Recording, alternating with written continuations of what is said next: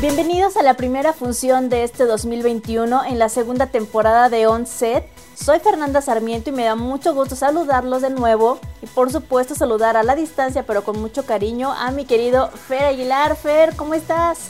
Fer, ya súper bien, súper contento de regresar. La verdad es que me hacía falta, ¿no? Parte de la rutina era On Set y eso me divertía muchísimo, me entretenía muchísimo.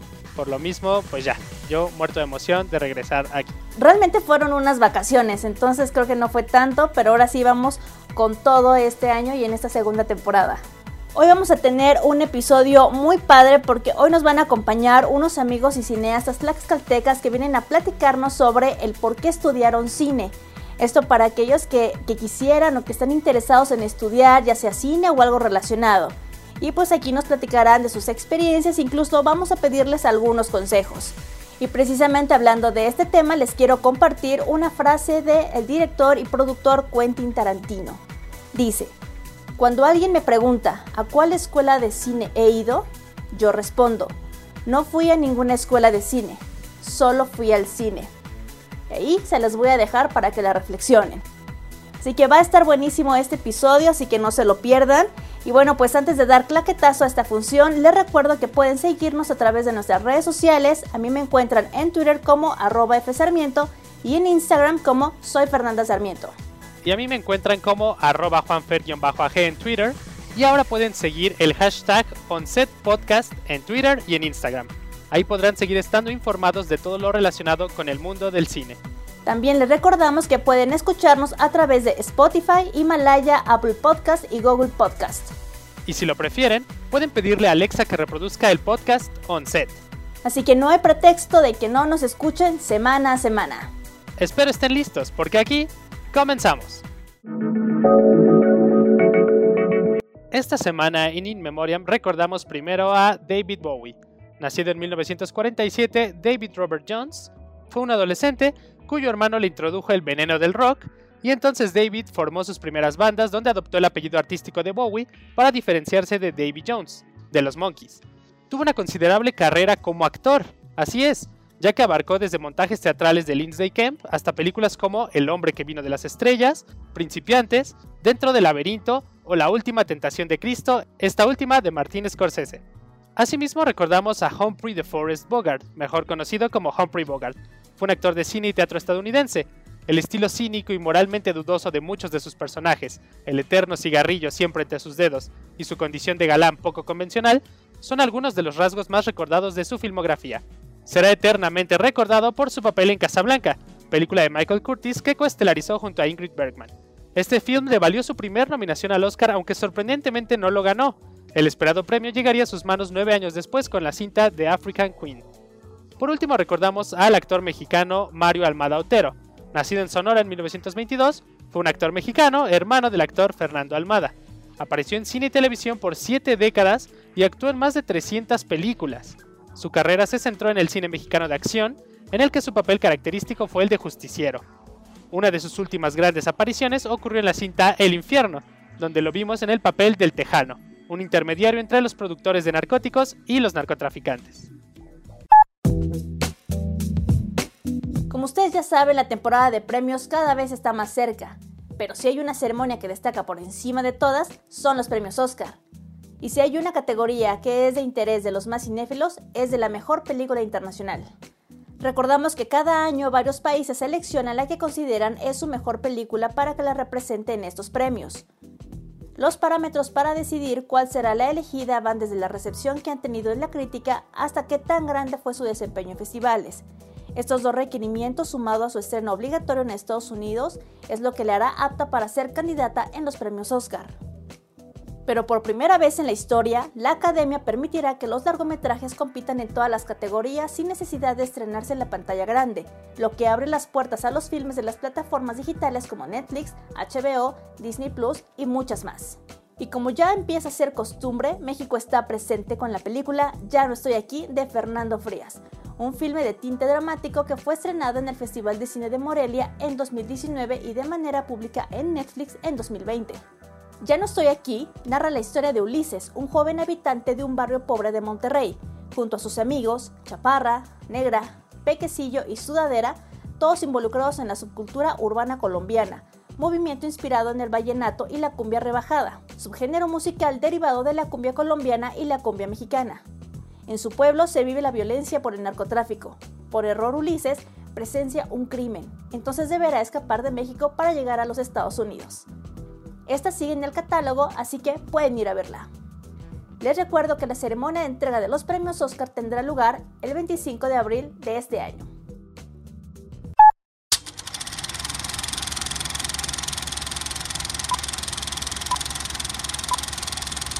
Y bueno, Fer, llegamos a la sección esperada. ¿Qué recomendaciones nos traes para este film de semana?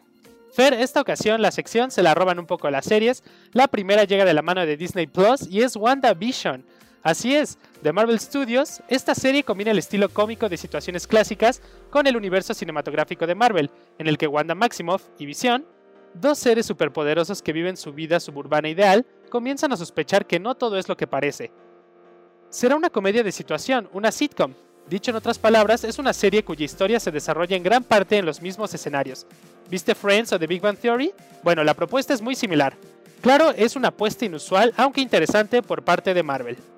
La segunda serie llega de la mano de Amazon Prime y me refiero a De Brutas Nada, segunda temporada. La historia hará foco en Cristina, una mujer que debe buscar un compañero o compañera para convivir en su hogar, tras enterarse de que su futuro esposo la estaba engañando. Luego de una intensa búsqueda, da con Alejandro, quien le miente diciendo que es gay y ella lo acepta, pero inevitablemente se comienza a enamorar y se encontrarán en divertidos enredos. Así que les recuerdo, no se pierdan la segunda temporada de esta serie, la primera estuvo muy buena, esperemos que esta segunda mantenga el nivel de comedia. Por último, el film One Night in Miami, también de la mano de Amazon Prime, es un relato ficticio de una noche increíble donde los íconos Muhammad Ali, Malcolm X, Sam Cooke y Jim Brown se reúnen para discutir sus roles en el movimiento de derechos civiles y la agitación cultural de la década de 1960. Ahí lo tienen, estas tres propuestas que sin duda harán su film de semana muy agradable.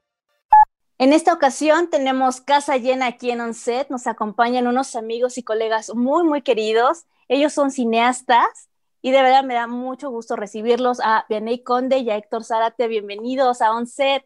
Gracias por la invitación. Gracias, Fer. No, hombre, gracias. Bueno, gracias a los dos, Fer, por la invitación. hombre, gracias a ti, a, ti, este, Héctor, y a ti, Vianney, por aceptarla eh, en esta nueva temporada. Vaya, en la pasada no los pudimos tener, pero qué bueno que en esta ocasión estamos arrancando precisamente con ustedes y con un tema que seguramente a muchos les va a interesar. ¿Por qué estudiamos cine? ¿Están interesados en cursar una carrera de cine? Pues estaría padre que les compartiéramos nuestra experiencia, nuestro punto de vista, entonces espero que, les pueda servir a todos los que nos están escuchando. ¿Qué les motivó a estudiar cine? ¿Cómo empieza ese gusto y qué les motiva al final de decir, decidir voy a estudiar esta carrera? ¿Qué fue? Pues mm, fíjate que fue algo muy curioso. Hace poquito me hicieron la pregunta, no está exactamente, pero me hicieron una pregunta que me, que me hizo reflexionar bastante, que fue desde, desde cuándo empezaste a amar el cine. Y la verdad es que eh, cuando quise estudiar cine, no sabía ni a lo que me enfrentaba. Em, el amor por el cine, más bien el amor por el cine como medio de expresión, nació por la música, por los videoclips, por los making of, por los diarios de las bandas. Y pues yo veía como todas estas cosas, estos pequeños documentales o, o los making of o los videoclips y dije, yo quiero hacer eso. A mí me... Eh, hay un making of de una de mis bandas favoritas, bueno, sigue siendo una de mis bandas favoritas, que es My Chemical Romance. Y en ese entonces veía el making of de uno de sus eh, videoclips más famosos, que es Elena. Y en ese making of hay como 10 segundos director de fotografía diciendo qué es lo que hace en un videoclip. Y en ese momento dije, yo quiero hacer lo que él me está diciendo. O sea, fueron 10 segundos que me cambiaron la vida y dije, yo quiero poner luces, yo quiero saber encuadrar, quiero saber iluminar. Eh, no, o sea, me, enamoraron esos 10 segundos. Y entonces me puse a buscar, ¿no? porque para empezar ni siquiera sabía que se estudiaba cine. Yo creo que eso a muchos nos pasó. entonces me puse a investigar cómo, qué es lo que se estudiaba para hacer videoclips o para hacer este, videos. y, y encontré la carrera de cine. En ese entonces solamente la encontré en el CUEC, en ese entonces CUEC, y vi el, el plan de estudios y me enamoré. Dije, de aquí soy. Pero obviamente no sabía lo que decía, ¿no? Para, para empezar, para entrar al CUEC, era toda una guerra que teníamos que librar para estar ahí, porque, pues, para empezar, no es que en ese entonces fuera una cinéfila como con mucha experiencia, más bien ni siquiera me encantaba tanto el cine, ¿no? Era más como las ganas de querer saber usar la cámara y saber usar las luces y hacer como todo eso. Entonces, este, la verdad es que me desilusioné muy, muy rápido. Dije, no, no, o sea, nunca voy a pasar esas tres etapas, no sé nada de cine, no sé nada de arte, porque también, ¿no? En la escuela no es que nos enseñen a historia del arte o historia del cine o, no sé, algo relacionado con estas carreras que no son tan comunes. Entonces, es muchísimo más difícil entrar a una escuela así sin tener todos esos conocimientos y más aún sin tener como el hábito de la lectura, porque también en ese entonces ni siquiera sabía apreciar como alguna obra de arte, por así decirlo, o sea, no, estaba en ceros. Me desilusioné, pero pues dicen que un, un director, eh, creo que es López, dice que eh, tú no eliges al cine, el cine te elige. Entonces, de alguna forma, eh, la vida me, me, dio una oportunidad.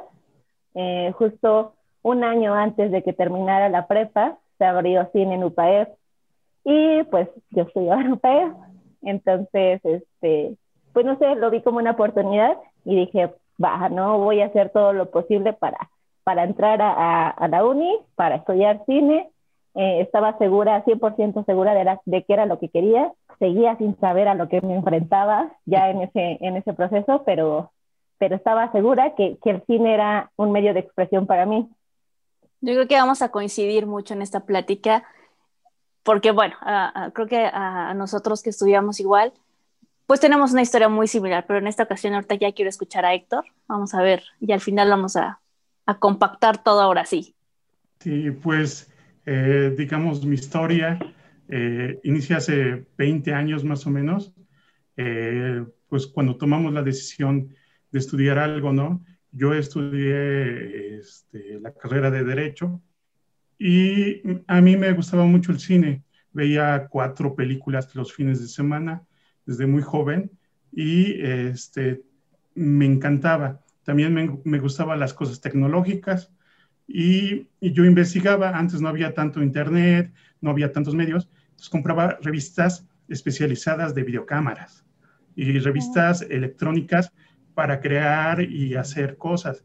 Entonces, este, llegó el momento en el que tuve en la balanza el poder eh, dedicarme a lo que siempre me ha gustado, que es el cine, o seguir por otra carrera académica y, este, y es tomar esa decisión que me llevó a decir, dejarlo todo y irme a la aventura de ir a estudiar este, cine, ¿no? Yo igual tuve el problema este del CUEC, eh, del CCC y de algunos otros que, otra universidad que había visto en, en Guadalajara, pero este, dije, bueno, yo lo que quiero, mi objetivo es estudiar cine, aprender todo esto y bueno, busqué una, una escuela particular este, donde pudiera estudiar con el tiempo, con mis recursos y este, creo que fue la mejor idea que he tomado en toda mi vida. ¿En qué escuela estudiaste, Héctor? Estudié en NAMSI. NAMSI. Mira, fíjate ahorita que estaban platicando del CUEC, eh, como tú lo decías, viene, sí para los que no sepan, eh, para llegar al CUEC, para entrar al CUEC, vaya, no sé ahorita cuánto es el, o lo que era el CUEC, cuánto es eh, los aspirantes que realmente entran. O sea, los ingresos no sé ya en cuánto están ahorita, porque son muy poquitos. Creo que ya son Y realmente son 30, fíjate, quedé creo que más abajo yo todavía. Porque sí, hay una serie de filtros y una serie de cosas que sí tienes que pasar para llegar y para entrar. Y sobre todo que ya tienes que llegar con ciertos conocimientos, o sea, no vas como en ceros a aprender de cero, no puedes. O sea, si están intentando entrar al CUE, como al, ¿qué es el ENAC ahorita? La ENAC. algo así, el ENAC, ¿no? Sí tienen que tener conocimientos previos, eh, mucha historia de cine y pues prepararse mucho. O sea, la verdad no es imposible. Cultura en general, ¿no? Cultura general no está, no está imposible, pero sí hay que estudiarle un poquito más porque vaya, es una escuela muy, muy especializada también. Entonces, eh, en AMSI no sé este, cómo está ahí el, el, punto de, de, los ingresos, si todo el mundo puede entrar, cuánto tiempo más o menos estudiaste, Héctor. Sí, pues es una escuela este, particular que, digamos, hay exámenes eh, igual para entrar, pero también hay cursos propedéuticos, cursos que puedes ir tomando y este, te dan idea de la carrera. Entonces, terminas tal vez de producción o de dirección y es una buena opción como para decir, esto es lo que me gusta, esto es lo que quiero hacer. Ya, bien, ¿y cómo, cómo elige su PEP independientemente de, eh, de que, bueno, ya nos comentaste que quieres entrar al CUEC y al final te quedaste en Puebla? ¿Checaste más opciones? O sea, en Puebla en ese momento que tú entraste, ¿ya había más opciones de, universidades? Pues en ese entonces creo que sí había, pero la verdad es que no las conocía. Había otra que creo que después se convirtió en lo que ahora es Cinema, pero ah, no, pero no la, no la conocía. Y pues más allá como de investigar y así, eh, pues lo vi como más fácil justo porque ya estaba en la prepa. Entonces, como que fue, digamos que lo vi como señal de tienes que estar ahí. y este, y ya no me puse a investigar más. Y aparte, eh, bueno, tenía el problema con, con que no, como que para mí en ese entonces, en las circunstancias en las que estaba, no me era viable irme al DF. Entonces, pues era Puebla o era, era estudiar otra cosa. Claro, Sí, creo que eh, estamos muy, muy similar. Voy a comentar algo rapidísimo sobre mi experiencia. Creo que es muy, muy similar a la de ustedes. Eh, yo desde muy pequeña igual veía películas y yo decía, ¿cómo caramba se hacen esas películas? ¿Cómo las hicieron? O sea, ¿qué pasa detrás de todo para que lleguen ahí? La verdad es que sí me metía mucho. Y lo que a mí más, más, más me, llamó me, me llamaba la atención era ver los making of de todo el detrás de cámaras y todo, me fascinaba. Entonces yo siempre yo dije, yo quiero estar ahí, yo quiero hacer eso, pero no sé cómo. y eso yo estaba muy niña, o sea, les estoy hablando de estar a lo mejor saliendo de la primaria, entrando a la secundaria, porque es con el momento en el que no sabes para dónde vas, o sea, no sabes al final qué quieres en la vida, si querías una cosa, ya querías otra. Yo en la prepa decía, ok, voy a, estudiar psicología y después eh, yo dije, bueno, incluso a veces la arquitectura me, llegó a llamar la atención. La verdad es que para las matemáticas soy pésima, entonces dije, bye, no, se me vaya a caer una casa por eso, entonces no. Pero yo tenía como muy, muy eh, presente que yo quería estudiar cine, que yo quería hacer películas y a lo mejor no dirigirlas, pero sí quería estar dentro de, de, de un rodaje. Y entonces yo también, ¿no? No sabía, la verdad es que ya el internet ya empezaba a hacer un poco maravillas ahí, pero no sabía ni qué escuelas. Aparte, yo decía, en, en Puebla no hay. Y en ese momento no sé si había. Entonces, la única opción era irme a la Ciudad de México, que era lo más cercano que quedaba. Entonces, ya saben que cuando yo les platiqué a mis papás, oigan, yo quiero estudiar cine, me dijeron, no, te vas a estudiar otra carrera, algo similar. No sé, comunicación, ¿no? En mi familia la mayoría son comunicólogos. Entonces, era la carrera como más cercana que yo tenía para, para acercarme al cine, ¿no? Y a lo mejor estudia comunicación y a lo mejor te especializas en algo de cine, si tú quieres, ¿no? Entonces, era de, pues no sé. Cuando yo estoy terminando la, la prepa, se abre la carrera de, de cine en UPAEP. Entonces, entre buscando en todos los amigos y compañeros de la escuela, que unos tenían también intenciones de entrar, a mí me dijeron, oye, es que se acaba de abrir esta, esta, esta carrera ahí en, en la universidad. Y yo dije, perfecto, ya está, está en modo licenciatura, está en Puebla, yo ya nomás les dije a mis papás, entonces me, cumplieron el sueño de meterme a la universidad y de estudiar cine. Creo que es algo muy similar a lo de ustedes y pues ya. Bueno, pues la siguiente pregunta, ¿no? básicamente para, para continuar con lo que ya nos han comentado Vianey y Héctor, es si ejercen ¿no? la carrera o en, su defecto, que nos cuenten también cuánto tardaron en ejercerla, ¿no? O pues si quizá no está del todo ejercida, ¿no? No sé cómo ven. Creo que es la pregunta del millón. Y es que si realmente trabajamos y, ejercemos carrera. Pero ustedes la van a contestar, no yo. pues fui afortunada. Eh, en realidad no me costó trabajo encontrar trabajo cuando salí de la, de la carrera. Eh, afortunadamente, eh, mi primer jefe fue mi profesor. yo lo conocí en mi penúltimo semestre de la carrera y este y pues le gustó mi forma de trabajar él me daba postproducción de sonido este, y entonces como le gustó mi forma de trabajar y le gustó que estuviera interesada y como la dedicación que le ponía a los trabajos que le entregaba em, directamente me ofreció el trabajo me dijo que este, estoy buscando una editora de diálogos me gustaría que tú estuvieras ahí yo te voy a enseñar te voy a guiar este, vas a ser mi asistente, no te preocupes si no lo sabes. Este, yo te voy a ir enseñando pues en, la marcha. Eh, sé que ahorita todavía te falta terminar tu carrera, entonces probamos este medio año trabajar eh, a distancia y cuando termines tu carrera te vas para el DEF. Y así fue. Entonces este, empecé trabajando para uno de mis profesores.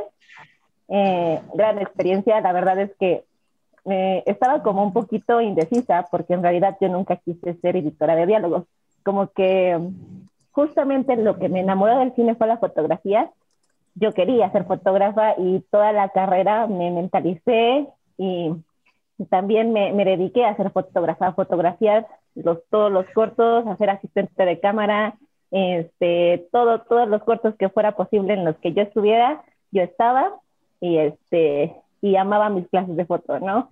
Entonces, eh, siempre pensé que, que, podía estar ahí. Y cuando me ofrecen esta oportunidad, o sea, sí, la dudé bastante.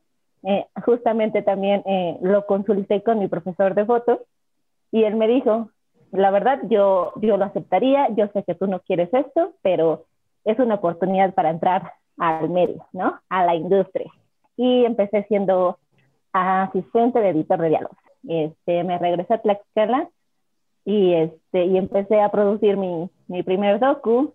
Y desde ese entonces no tengo como un empleo, digamos que formal, sino que ando saltando de proyecto en proyecto, eh, pero afortunadamente sí, sí llevo a cabo cosas de mi, de mi carrera, ¿no? Tal vez no exactamente audiovisual, porque también he hecho podcast, he hecho radio, he hecho, eh, o sea, lo, típico, he hecho bodas, 15 años, graduaciones, este, todos los eventos sociales habidos y por haber. Em, eh, ¿Qué más? Y, pues también he hecho cine comunitario.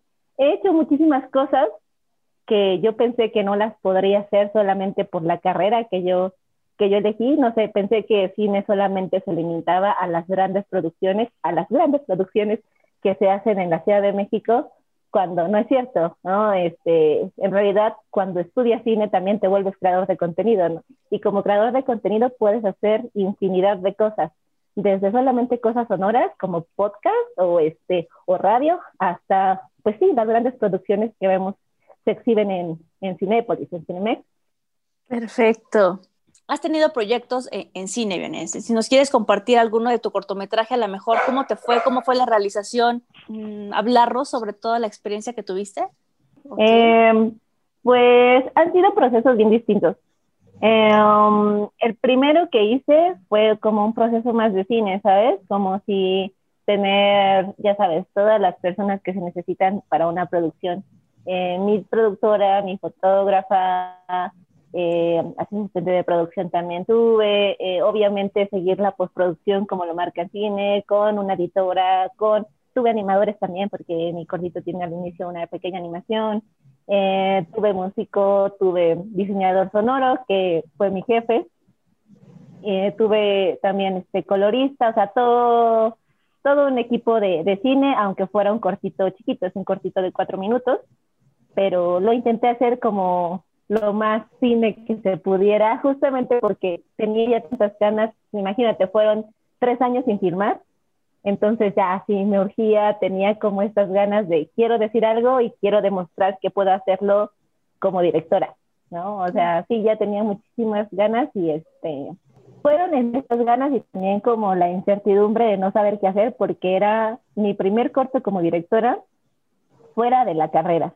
¿no? Y, aunque sí había dirigido un ejercicio en, en, en la, pues estudiando, eh, es muy distinto a hacer un, eh, un, un cortometraje ya como tal en un ambiente en donde ya no está cubierto por la escuela y en donde este, y también no solamente es un cortometraje, sino es documental. Entonces, es, eh, el documental exige como otras cosas que la ficción a veces no y al revés, ¿no? Eh, mi cortometraje, eh, no, no, no conté de qué es, pero es acerca de un chico en Coatzacoalcos, Veracruz, que rescata tortugas. Entonces, dependíamos muchísimo de un montón de cosas, del clima, de que nos dieran permiso, de que él se empezara a soltar, porque también lo conocía Mariana, que es mi fotógrafa, ella era, es su amiga, desde la primaria, pero yo no lo conocía, entonces también, ¿no? Para, para poder, eh, pues, tener confianza, empezar a agarrar confianza con él y, que él también se empezara a soltar enfrente de la cámara. Era, pues sí, fue todo un proceso, pero bueno, lo, lo hicimos. La verdad es que fue una experiencia sí, en donde tuvimos bastantes dificultades justamente porque era mi primer cortometraje y los directores primerizos siempre somos muy indecisos en, en, todo. Sí hubo dificultades, pero la verdad es que estoy contenta con el, el resultado y con todos los, pues las cosas bonitas que trajo también el proyecto. Pues bien dice Vianney, ¿no? Que justamente eh, por ser la obra primera, ¿no? Eh, está esta idea de él, hubiera hecho quizá las cosas diferentes, ¿no?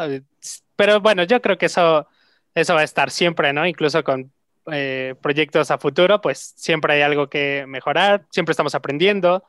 Eh, tú ya creo que nos has contado tu experiencia y ahí se ve como todo lo que eh, querías hacer, quizá, pero también todo lo bueno que te dejó, toda la enseñanza en sí que es llevar a cabo ya algo, ¿no? Levantar algo, porque, claro, no es cosa fácil levantar este mensaje, justamente, alzar la voz, ¿no? Siempre dicen, no, pues es que todos tienen algo que contar, todos tienen algo que decir, ajá, pero, o sea, solo siéntate a escribirlo en un papel, ya es difícil, ¿no? Ahora llévalo a la práctica en algo como eh, un producto audiovisual, justamente, pues nada fácil de orquestar. Pero cuéntanos, Héctor, ¿cómo, cómo ha sido tu, tu experiencia en, en, la parte laboral con el cine? Pues este, eh, algo que me ha favorecido, creo que me ha favorecido, es que yo me fui por esta parte de cinefotografía y de edición de video y de cuestiones técnicas, porque la mayoría de mis amigos, compañeros, eh, querían ser directores, ¿no? Entonces, teníamos a ocho, quisiera sonido, quisiera este, cinefotografía o que tuviera este, otras participaciones, ¿no? Entonces, eso me favoreció porque eh, me empezaron a llamar de diferentes eh, proyectos, de, eh, mismos de la escuela, mismos de algunos maestros que estaban trabajando ya en proyectos de ellos.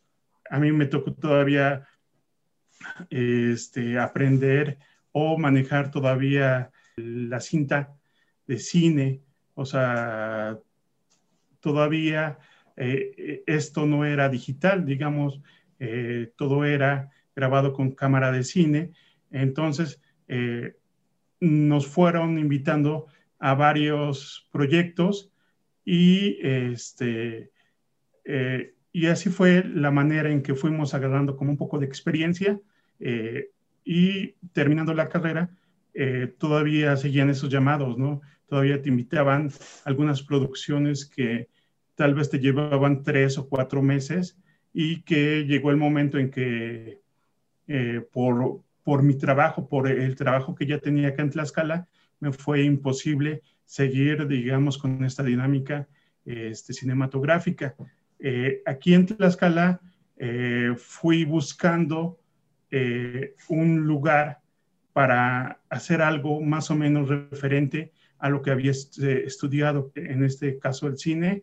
Entonces busqué hacer video y fotografía y conjugarlo con mi trabajo acá de, de, de, Tlaxcala, ¿no?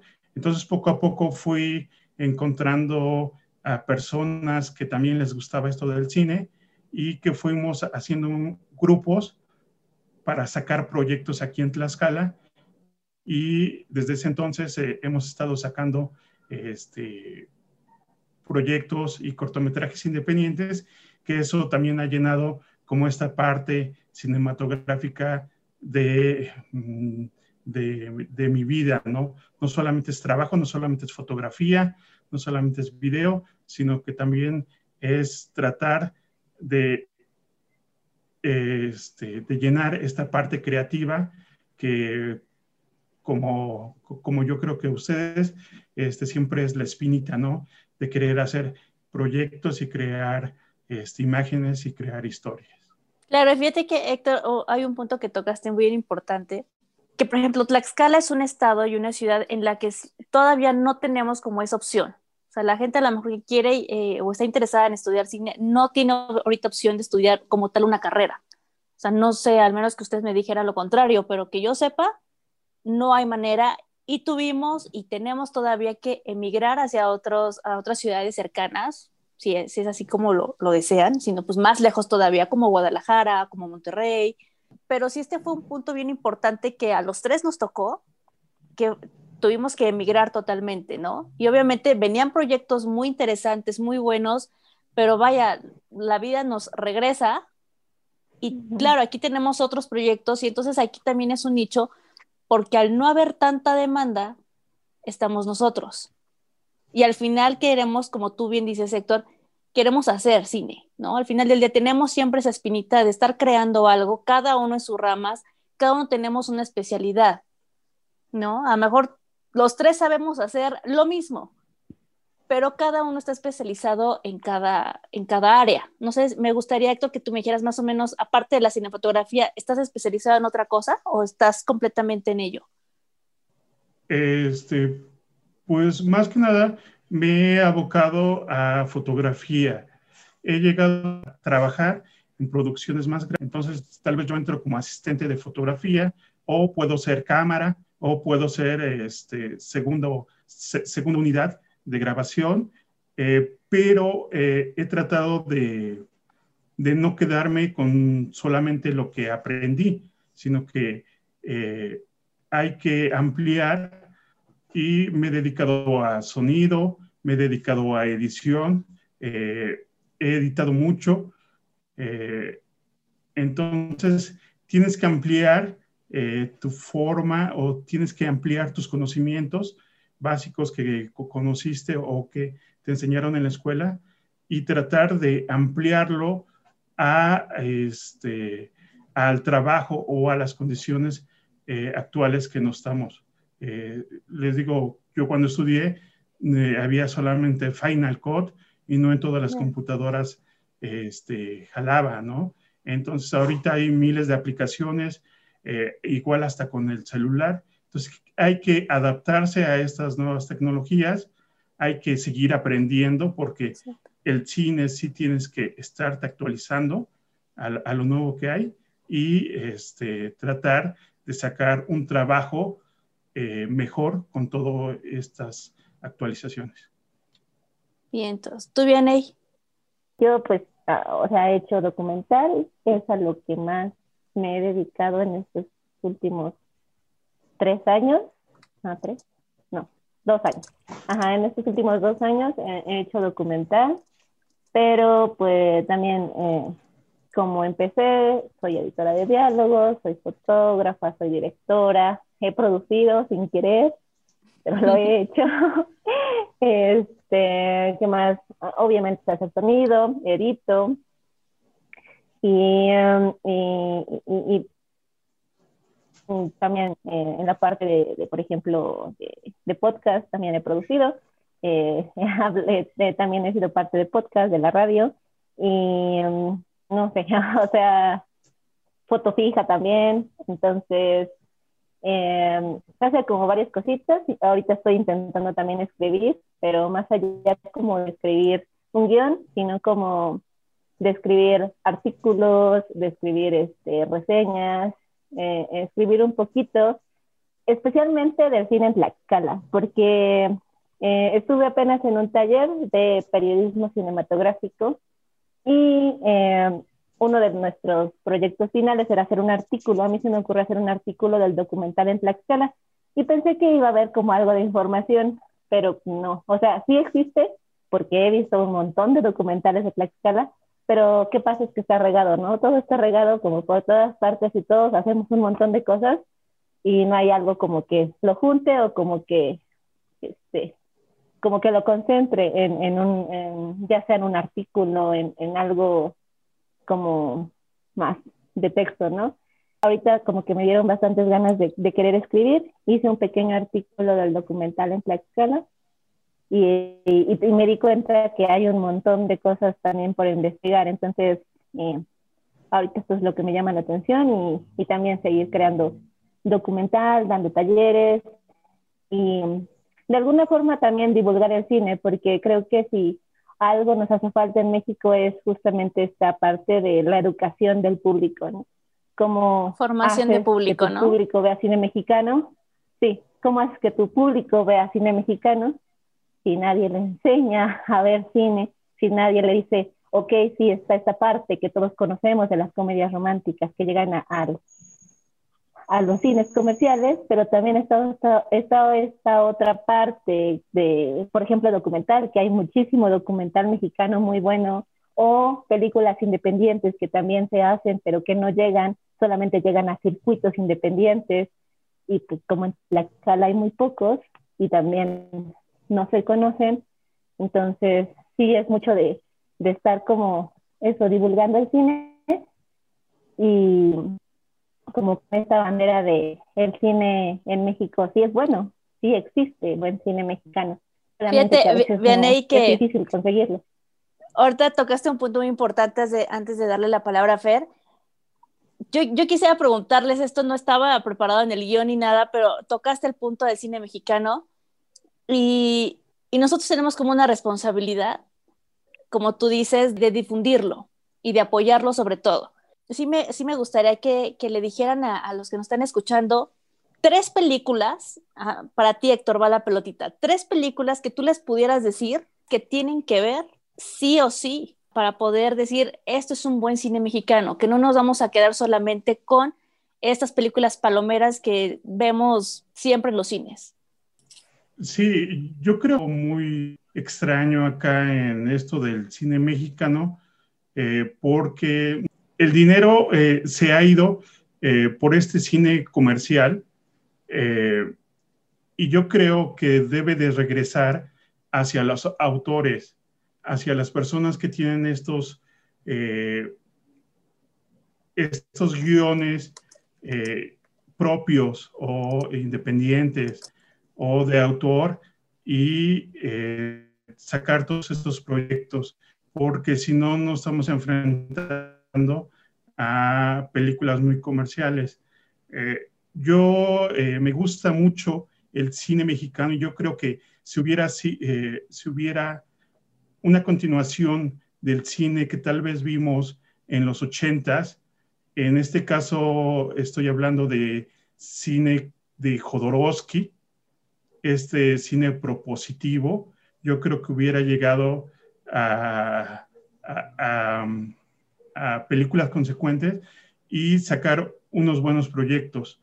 Eh, me refiero a tal vez a Santa Sangre, a películas este, como El Topo, todo, todas estas películas eh, que las ves y dices, tiene algo. O sea, tal vez todavía no termina de cuajar con el cine mexicano, pero va por un buen camino lamentablemente este, el cine mexicano se ha ido por sexenios, se ha ido por, eh, por quién está al frente eh, en la presidencia. Entonces, este, siempre regresamos este, esta película eh, del 68, también muy buena. Y este, hay diferentes películas que siempre hemos querido que haya una continuación eh, eh, más comercial. lograr un equilibrio entre películas independientes y películas comerciales. Y creo todavía no lo hemos visto porque, bueno, este, como mencionaba, el cine eh, pues es una industria, tiene que entrar dinero. Entonces, con esto que mencionaban de, crear públicos que les guste todo este tipo de, cine y que lo impulsen para también su creación, es creo lo que nos hace falta en el cine mexicano. Coincido completamente contigo. Bien, tres pelis que, que quisieras recomendarle a la gente para empezar precisamente con esta creación de público. Pues yo voy como un poquito más a lo que se puede conseguir, como digamos que está más a la mano, y es eh, las que están en, plataforma de, streaming, en Netflix. Eh, creo que hay una película que fue, igual como un boom en, en pandemia, que tal vez no tuvo esa aceptación justamente porque se estrenó en Netflix y no se estrenó en un cine comercial, que es Ya no estoy aquí. Esa película a mí me encanta, creo que es una película con la que le podemos dar una oportunidad al cine mexicano. Y también ahí en Netflix pueden encontrar dos documentales que a mí me gustaron bastante, que es Las Tres Muertes de Marisela Escobedo y la de eh, Familia de Medianoche. Las tres están ahí, las tres las pueden encontrar en esa plataforma. Y bueno, no solamente en esa plataforma, o sea, hay plataformas como Filming Latino e inclusive la de Amazon Prime, que tienen también su eh, parte de cine mexicano. Y eso, o sea, recomendarles que, que les den una oportunidad, ¿no? Y más cuando tienes como esta plataforma y ya la contrataste, tal vez un día decir, no voy a ver eh, Harry Potter esta vez por milésima vez, esta vez le voy a dar oportunidad a, no sé, a Sueño en otro idioma, ¿no? y darle y, empezar a verla y darse cuenta que, que, sí existen las comedias románticas que todos conocemos, pero también está este otro cine que no por ser cine independiente es aburrido o es este o es difícil de entender, no, más bien es un cine digerible que podría ser bien cine comercial, pero que desafortunadamente por cómo se mueve la distribución y la exhibición en México no llegan a las salas comerciales y si llegan tienen en cinco eh, salas que son Avengers, solamente hay una que sueña en otro idioma y está hasta las 8 de la noche. Entonces, creo que las plataformas de streaming son muy buena, es una muy buena oportunidad para conocer cine mexicano y para darle una oportunidad. Pues ah, me ha parecido súper enriquecedora la charla de ambos, ¿no? Esta perspectiva de lo que nos cuenta Héctor, ¿no? Un cine en México, naciente en los 80 que, como nos dice, no terminó quizá de, componerse o esa propuesta quedó ahí, el camino, el camino emergía. Y bueno, por diversas razones quizá no, no se tiene esa identidad nacional en materia de cine, pero ahí hay un rumbo del cual uno se puede agarrar y ver lo que, lo que estaba pasando, ¿no? Además, porque el cine siempre obedece a estos momentos históricos, culturales que atraviesa eh, el lugar y por otro lado, ¿no? Lo que nos comentó Vianey de, claro, pues aquí tienes las plataformas, aquí tienes eh, el streaming, ¿no? E, estás en casa, o sea, estás encerrado esta vez. Y vaya, me pareció súper bueno, ¿no? O sea, no veas Harry Potter por milésima vez, empieza a ver un poco más, ¿no? Bueno, como comentábamos, eh, este podcast, ¿no? Nació con la intención de dirigirse a las personas que les apasiona el cine, pero bueno, no solamente en este grado de eh, cinéfilos, ¿no? Gente que de verdad está todavía en ese limbo, ¿no? De si entro o no a estudiar cine. Gente que está como Vianney, no sabe lo que le espera, pero que justamente eh, queremos que ustedes puedan abrir o dar luz en ese panorama de qué les espera. Y eh, vaya, la consigna es esta, ¿no? ¿qué consejos, o sea, qué consejos bien concretos le dan eh, a las personas que quieren estudiar cine? Empezamos contigo, Vianney, si quieres. Eh, como el consejo más fácil es háganlo. O sea, busquen como los medios que, que, estén a su alcance, con los que puedan y háganlo. Y, y no solamente se puede, o más bien, no solo se puede estudiar cine yendo a una escuela de cine. Afortunadamente o desafortunadamente vivimos en una época digital y ya hay un montón de cosas en YouTube, en Internet, en cualquier plataforma acerca de cine en donde tal vez si no tienen como las oportunidades ahora para ir a una escuela de cine, ya sea una escuela particular o una escuela pública o están esperando eh, la nueva oportunidad para, para, intentarlo en la NAC o en el CCC, eh, se pueden seguir nutriendo de, de estas, eh, de todas las plataformas que hay para aprender de cine y para aprender cine en este, pues en, en, en YouTube, en no sé, hasta por ejemplo ahorita en Discord ya hay un montón de, de grupos que se dedican a compartir libros, a compartir links de películas, a compartir críticas. Eh, todo eso ayuda y, este, y también te puede ayudar en el camino sin estar estudiando eh, en la escuela o tal vez para prepararte y estudiar en una escuela. Entonces, como mi primer consejo es ese, hacerlo y Muy Tarantino, ¿no? Algo así. sí, o sea, encontrar como los medios eh, que te convengan para, para estudiarlo, eh, ya sea en la escuela o no. Y también no desesperarse, porque, porque sí, para empezar no es una, una carrera fácil, es como el inicio de, de algo que después eh, igual van a venir más, bueno, no más problemas, pero sí otras cosas que, en las que tienes que afrontar, como encontrar trabajo, cómo buscar los medios para hacer tus películas, cómo este, encontrar a las personas indicadas para hacer las películas, porque también eso es bien difícil. Entonces, eso, no, no rendirse, estar ahí, como trabajar y trabajar y trabajar, otra vez repito como esa, esa frase que, que a mí también me, me, llegó bastante cuando la escuché, que es como, tú no eliges al cine, él te elige, entonces hay que trabajar muchísimo, hay que estudiar bastante para, pues, para lograrlo. Sí, no es una carrera fácil, pero pues igual, ¿cuál carrera es fácil, no? Ok, ok, me parece muy interesante. Ahorita comentamos más. Héctor.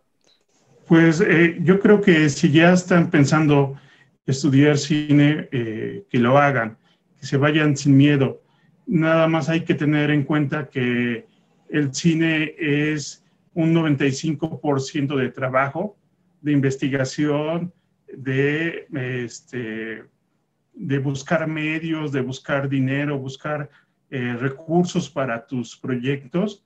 Y solamente tal vez un 5 o un 2% es el glamour, el glamour que a veces eh, nos enseñan otras películas, otros medios audiovisuales, eh, y solamente eh, el trabajo que, que le impregnamos nosotros a nuestros proyectos va a ser eh, el resultado de esa proyección que queramos, ¿no? Entonces, este, anímense, entren, el cine tiene muchas vertientes, eh, pueden trabajar de diferentes cosas, pero es como todo, como toda carrera, te tiene que gustar. Si te gusta, vas a hacer muchísimas cosas en el futuro, pero si no te gusta, aunque no fuera cine, si fuera medicina, derecho o arquitectura, como decía Fer al principio, si no te gusta, se te vaya a caer la casa. Entonces, eh, el cine es así, te tiene que gustar hacer lo que te gusta eh, y no tomarlo tanto como trabajo, sino como tomarlo como parte de tu vida, que ya sería la carrera esta de cine. Y vienen unos resultados muy, muy especiales porque siempre cuando ves tu proyecto final o tu proyecto que te costó mucho trabajo y lo ves en pantalla o lo ves en algún otro medio de difusión, eh, llegue esa satisfacción. Entonces, adelante y en cine. Y entonces, bueno, yo, yo nada más voy a agregar el que en estas cosas de que si de momento no sabemos si es realmente lo que nos gusta, yo creo que eh, sería un buen inicio que empezaran a ver mucho cine. que empezaran a ver películas que a lo mejor de géneros que ni siquiera les llaman tanto la atención, esas precisamente empiecen a verlas, ¿no? Empiecen a, conocer otros panoramas, ampliar su panorama cinematográfico. Y yo creo que sería también un buen inicio. Empiecen a ver películas fuera de lo que a ustedes les gusta. Y bueno, ya para, para ir concluyendo con esta charla, ¿tienen algunos proyectos ya en puerta ustedes? Digo, independientemente de esta cuestión de la pandemia y todo, a lo mejor personales o algo que ya estén ustedes empezando a hacer? Pues actualmente tenemos un cortometraje que se está proyectando en el concurso de el 48 Film Festival. Eh, está actualmente visionándose y este, está propuesto para premio del público. entonces, eh, siempre el cine es estar rodeado de amigos y de personas locas que quieren hacer lo mismo que tú. Entonces, eh, estamos haciendo equipo y queremos sacar otros proyectos. Actualmente tenemos eh, el realizar algunos videoclips y, este, y ya tenemos algunos guiones, también algunas propuestas de alguna serie. Entonces, este, como tú dices, tal vez con la pandemia se ha detenido, o hay otras cosas que se han fortalecido, como esta forma de comunicación a distancia que ha hecho que, bueno, nos podamos poner de acuerdo y eh, esperamos más proyectos para este año. Vientos. ¿Tú bien, Ney? Pues hay muchos sueños. hay muchos sueños este año. Em, uno es, eh, estoy terminando mi segundo corto, o sea, como que entre que le muevo, le quito, le pongo, ya no sé qué hacerle, entonces, este, estoy terminando ese, segundo proyecto y también estoy eh, empezando a, escribir lo que sería eh, mi primer largometraje, que igual es un documental. Entonces, en, eso estoy y, y, sigo como con este interés de escribir sobre el cine que se hace en Tlaxcala, entonces igual pronto yo creo que empezaré a ver como en qué medio o si no crear mi propio blog para pues para publicar como esas entrevistas o esos artículos o esas reseñas que yo creo que son bastante necesarios pues, para que conozcamos lo que se ha hecho y lo que se está haciendo aquí. Perfecto. Bueno, pues ya si Fer no tienes alguna otra pregunta, vamos a ir cerrando ya esta charla. Entonces, les quiero agradecer muchísimo a Héctor, a, a Vianey, por habernos eh, aceptado esta invitación. Los micrófonos de Onset siempre van a estar abiertos para ustedes cuando ustedes gusten, ya sea que nos vengan a, presentar algún proyecto, si ganaron algún premio, lo que sea, ya saben, no necesitan la invitación, ustedes nada más me dicen, le dicen a Fer, y aquí vamos a estar. Y bueno, ya para, cerrar, algunas redes sociales eh, que nos puedan dejar para que nos puedan contactar.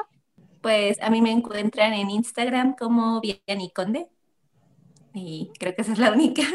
Ok. Héctor.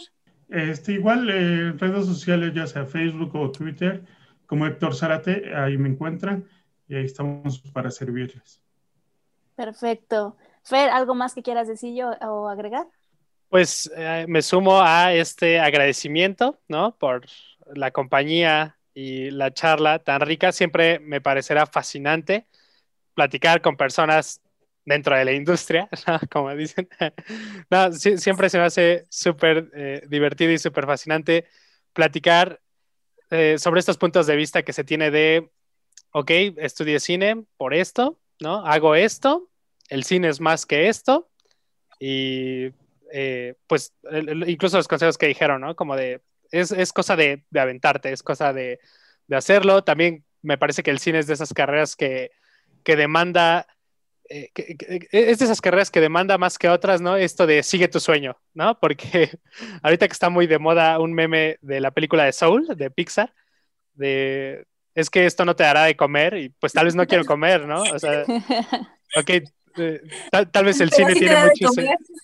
no, sí, justo, justo, o sea, es que creo, creo que el cine parece esas carreras que está ahí, ¿no? Que, que está en ese imaginario social y por lo mismo digo, o sea, qué, qué enriquecedor es la charla con, eh, con la experiencia que tienen ambos y, y, lo que nos vinieron a compartir. Entonces, pues súper agradecido y súper encantado de lo que nos han venido a platicar. Pues nada, ¿algo más que quieran agregar ustedes? Pues muchas gracias por la invitación. Eh, yo encantada de seguir platicando de cine. El cine es como de, las cosas por las que puedo hablar y hablar y hablar por horas. Y nada, o sea, si quieren estudiar cine, como bien decía Fer, vean muchísimo cine. El cine se, se aprende viéndolo y haciéndolo. Entonces, comiencen por eso, por ver muchísimas películas.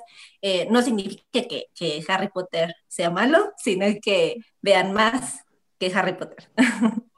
Hasta Harry Potter me gusta a mí, entonces, no. vean, vean muchísimo más. Hay muchísimas películas que seguramente la vida no nos alcanza para verlas todas, entonces, solo sumérjanse en ese mundo cinematográfico. ¿Tú, Héctor, algo más que quieras agregar?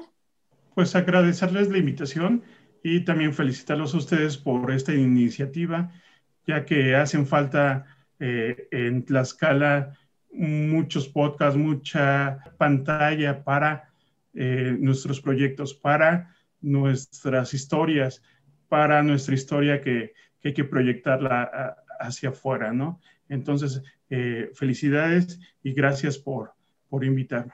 Muchísimas gracias a ustedes por aceptar esta invitación y, como, y reitero, estos micrófonos están siempre abiertos para ustedes, incluso si no tienen proyectos o algo y nada más quieren venir a platicarnos, aquí estamos, ya saben, cada semana aquí vamos a estar por todas las plataformas, por unas de las principales plataformas aquí vamos a estar. Y bueno, pues, ¿algo más, Fer? No, nada, pues eh, muchas gracias por las palabras de ambos y pues que venga mucho cine más para todos, ¿no? En la vida de todos. Y eh, nuevamente sumarme a esto de los micrófonos están ahí para ustedes siempre. Gracias. Muchas gracias. Y con esto llegamos al final de esta función. Como siempre, muchas gracias por acompañarnos en OnSet. A ti, Fer, muchas gracias por toda tu información y recomendaciones de esta semana. No, Fer, la verdad es que me la pasé súper bien en este episodio. Nuestros invitados estuvieron increíbles. Y pues nuevamente yo no escondo mi emoción por estar de vuelta. Así es, Fer, ya, no nos vamos a separar otra vez, te lo prometo.